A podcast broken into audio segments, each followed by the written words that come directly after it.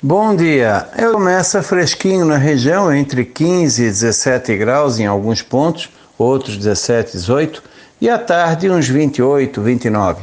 Pequeníssima chance de chuva no decorrer da tarde de hoje, podendo passar em branco. Tempo bom na terça, quarta, quinta, fresquinho de manhã, calor à tarde. Na quarta pode passar de 30, 32, na quinta menos. Já entra um vento sul na quinta-feira e tempo com chuva na sexta e vento sul e um dia, um dia assim mais frio. Provavelmente o final de semana também vai ser com uma certa instabilidade. E já está indicando que semana que vem vai ser uma semana mais fria.